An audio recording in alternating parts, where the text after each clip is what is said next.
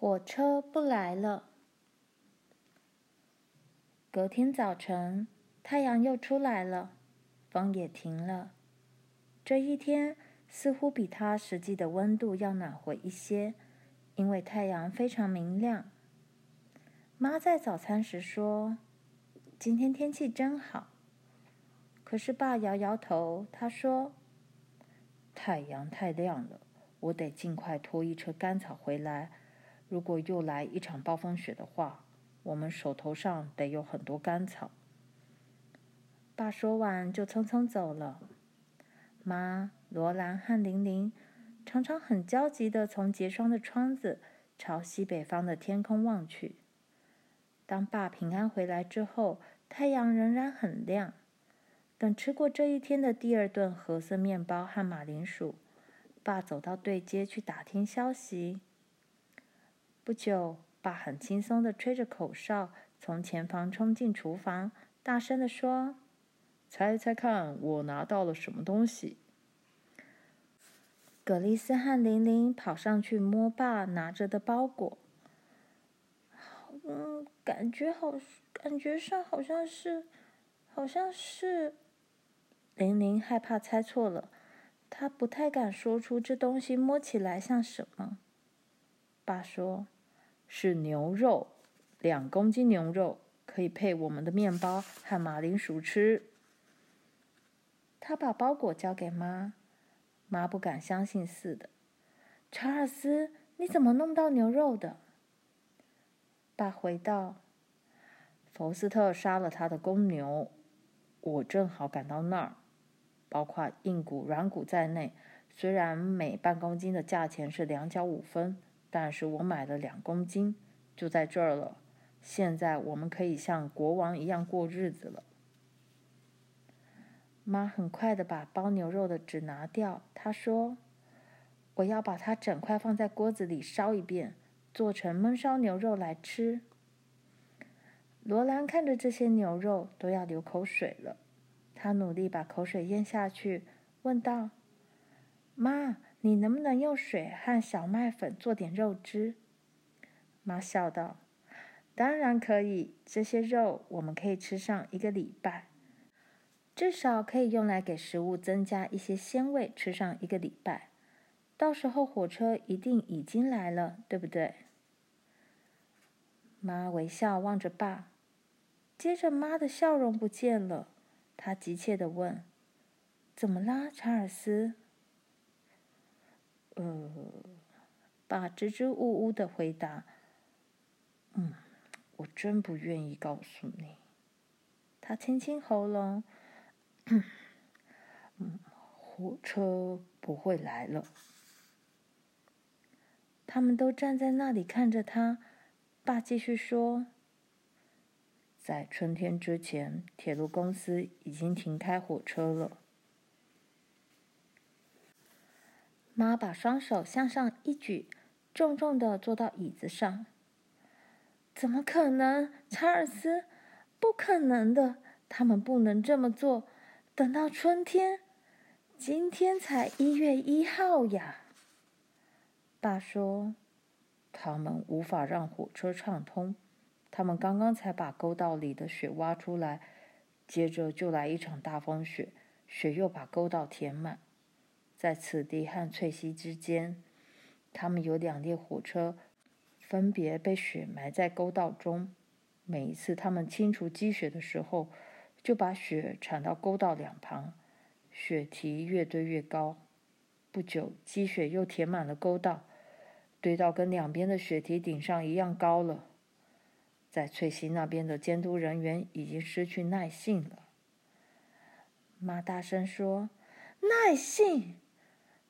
耐性，我倒要知道他的耐性跟这有什么关系？他明知道我们在这里已经断了补给品，那他认为我们还可以拿什么东西活到春天呢？这不是耐性不耐性的问题，这是他的工作，他必须让火车开动。爸说：“不要激动，卡洛琳。”他把手放在他的肩膀上。他不再摇摇椅，不再用围裙把两只手卷起来。爸告诉他：“我们已经有一个多月没有火车了，但我们还是活得好好的。”妈说：“是的。”爸给他打气：“这个月难过一点，接下来的二月是短月，到了三月就是春天了。”罗兰看看那两公斤牛肉，他想起马铃薯已经不多了，墙角的小麦也所剩无几了。他低声问：“另外还有没有小麦，爸？”爸的声音有点不自然。“我不知道，罗兰。不过不要担心，我买了整整一袋的麦子，还没有用完呢。”罗兰忍不住问。爸，你不能打兔子吗？爸在炉灶边坐下，把葛丽丝抱到腿上。他说：“过来，小甜酒，还有你，玲玲，也过来。我要讲个故事给你们听。”他没有回答罗兰的问题，但罗兰知道答案是什么。在这个地方，一只兔子也没有了。当群鸟向南方飞去时，它们一定也到南方去了。爸去运干草时从来不带枪。如果他曾看到一点兔子的脚迹，他早就带枪去了。玲玲坐在爸的腿上，罗兰靠过去时，爸用手臂搂住她。葛丽丝依偎在爸另一条手臂里。爸像罗兰小时候那样。也用褐色的胡子去搔弄葛丽丝，葛丽丝痒得大笑起来。他们靠在爸的臂弯里，加上炉灶散发出的热气，令他们觉得好温暖、好舒服。爸说：“现在听着，葛丽丝、玲玲和罗兰、玛丽和妈，你们也听着，这是个滑稽故事。”他把有关铁路监督员的故事讲给他们听。监督员是个东部人，他坐在东部的办公室里，命令派车的人要保持火车畅通。但是火车司机报告说，暴风和大雪把铁道堵住了。这个监督员说：“暴风雪在东部并没有阻止火车通行，保持这个地区西边的火车畅通，这是命令。”但是西边的火车不断的受阻停开。他接到报告说，铁道沟里填满了雪。他命令说：“把沟道的雪清除掉，多派些人去保持火车畅通，管他花费多少钱。”他们加派了人，花费吓死人，可是火车还是不通。然后这个监督员说：“我要去那边亲自清理铁道。”那些人需要有个人去教教他们，让他们看看我们东部人是怎么办事的。因此，他坐了专车到了翠西峡沟。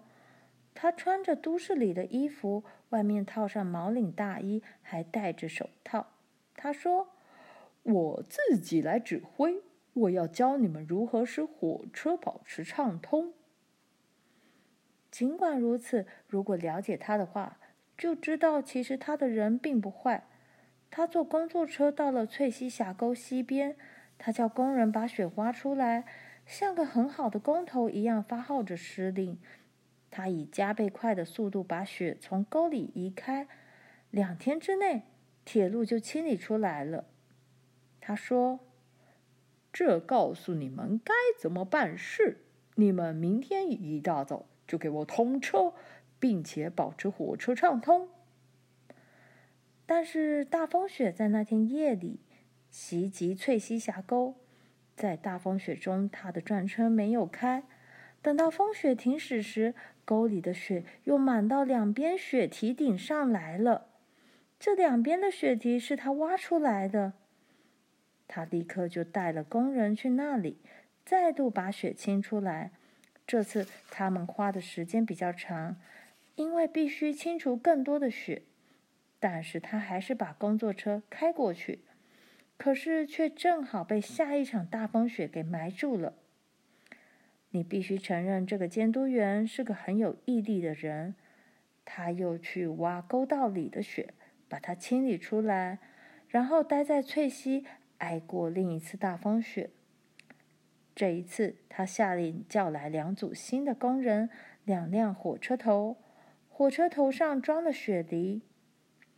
他坐上第一个火车头到翠溪峡沟，翠溪峡沟已高得像座小山一样。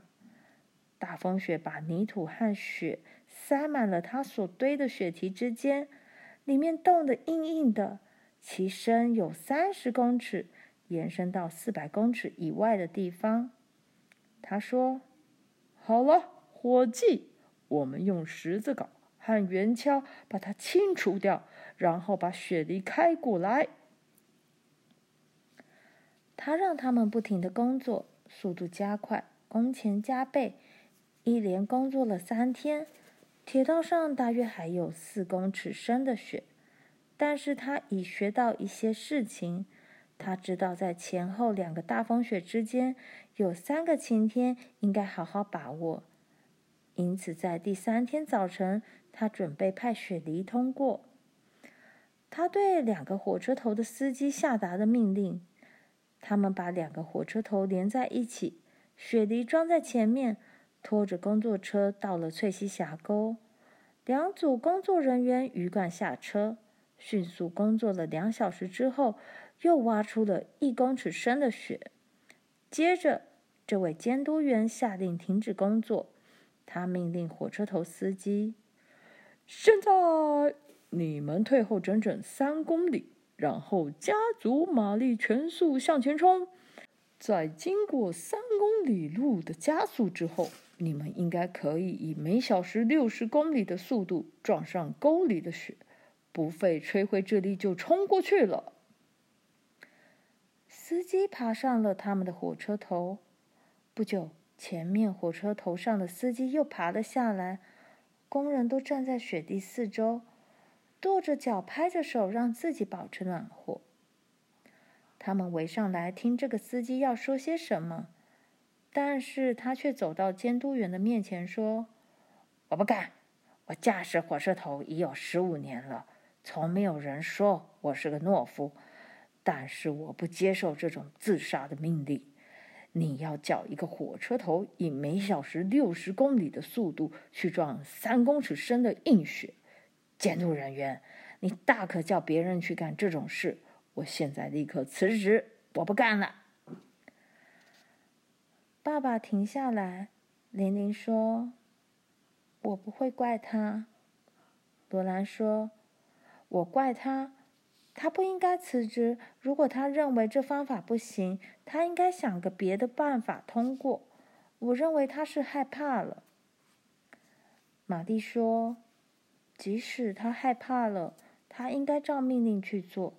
那个监督人员一定最清楚该怎么处理，否则他怎么能够做监督员？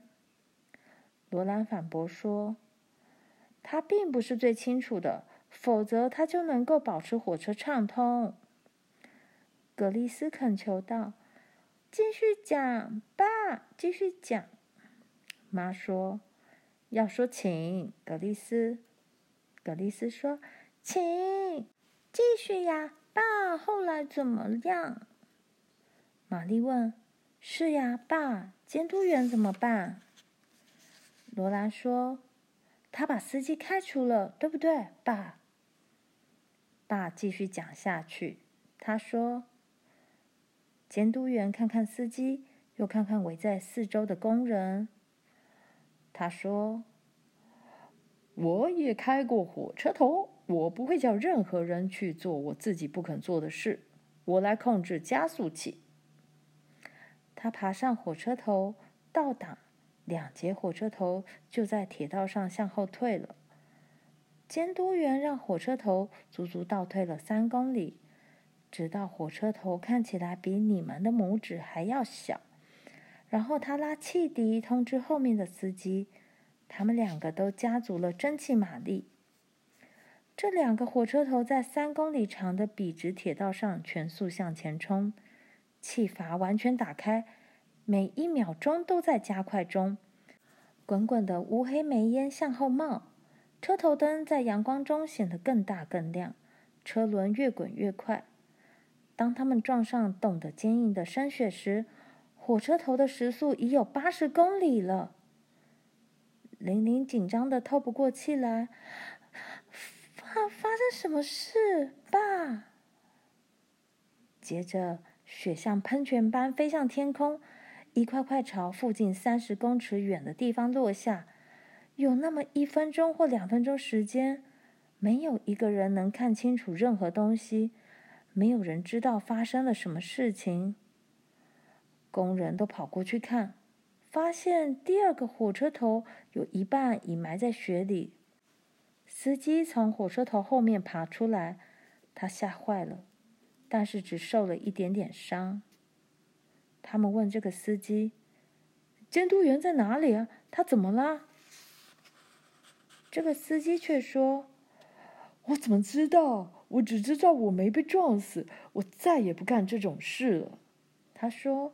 就算给我一百万金币，我也不干。工头叫工人赶快拿十字镐和圆锹来。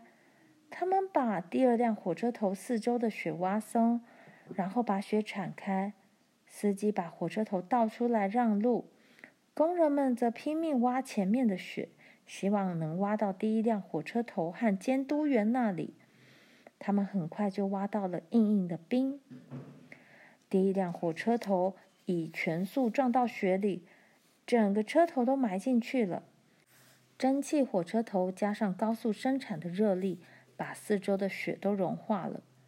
融化的雪水很快就结成了冰，火车头被封在一块硬冰中。监督员就坐在火车头里面，比一只发怒的大黄蜂还要生气。格丽斯、玲玲和罗兰大笑起来，甚至连妈都笑了。玛丽说：“可怜的人，我并不认为这很滑稽。”罗兰说：“我认为滑稽。我想他现在不会认为他什么都懂了。”妈说：“骄者必败。”玲玲恳求道：“继续讲，爸，拜托了。他们把它挖出来了。”是的，他们朝下挖，把冰打破，然后挖开一个通道火车头的洞，把它拖了出来。他没有受伤，火车头也没有损坏。雪梨承受了全部的冲力。监督员从铁道沟爬出来，走向第二辆火车头的司机。他问道：“你能把它倒出来吗？”司机说：“大概可以。”监督员说：“好吧，你去做。”他站在那儿，看着他们把火车头倒出来，然后他对工人说：“上车，我们回翠西。春天前我们不开工。”爸说：“你看，孩子们，问题是他的耐性不够。”妈说：“也没有毅力。”爸同意他的说法。没有毅力，只是因为他无法用铲子或雪梨打通铁道，他就认为没办法打通了。他放弃了尝试。唉，他是个东部人，我们在西部为生存搏斗，没有耐性和毅力是不行的。罗兰问：“他什么时候停工的，爸？”爸回答：“今天早晨，消息由电报传过来。”翠西的报务员告诉乌沃兹事情的前后经过。现在我必须赶在天黑之前把杂物做好。他收紧手臂，把罗兰抱紧，轻轻摇晃一下，然后才把格丽斯和玲玲放下来。罗兰知道爸的意思，他现在已经大得足以在困难时站在爸妈身边共同奋斗了。他绝对不能忧虑，他必须振作，帮助姐妹们振奋起来。因此，当妈一边帮格丽斯脱衣服，一面轻唱着歌送她上床时，罗兰也跟着她一起唱：“哦，迦南，光明的迦南，我一定要。”唱呀，玲玲！罗兰急忙说道。因此，玲玲也开始唱起来。玛丽甜美的女高音插了进来：“哦，我站在约旦暴风雪的河岸上，投以希望的眼光，望着迦南光明灿烂的海滨。我的土地财富都在那边。哦，迦南，光明的迦南，我一定要去迦南美地。”通红的落日照在结霜的玻璃窗上，他们都坐在厨房里更衣，在温暖的炉前唱歌。日落将一抹微红的光映入厨房，但是罗兰觉得风声改变了，风声中有一种狂野而骇人的音调。妈看着他们上床，把他们的被子盖好，然后下楼。此时，他们听见。也感觉到大风雪在袭击房子了。他们在被子里发着抖，紧紧挤成一团，静听大风雪的咆哮。罗兰想到那些迷失而孤独的房屋，每一床都是孤零零的，在暴风雪的肆虐中既盲目又畏缩。镇里有许多户人家，但是谁也看不见谁的灯光。这个城镇在冰冻。无边无际的草原上，完全孤立了。雪在飞，风在怒号，玄武的大风雪熄灭了星星和太阳。罗兰试着去想明天中午要吃的金褐色美味的牛肉，但他摆脱不了这些房屋和这个小镇在春天来临前是完全孤立的想法。他们还有半袋的小麦可磨成面粉，也还有一点马铃薯，但是在火车来到之前，就再没别的东西可吃了。这点小麦和马铃薯是不够的。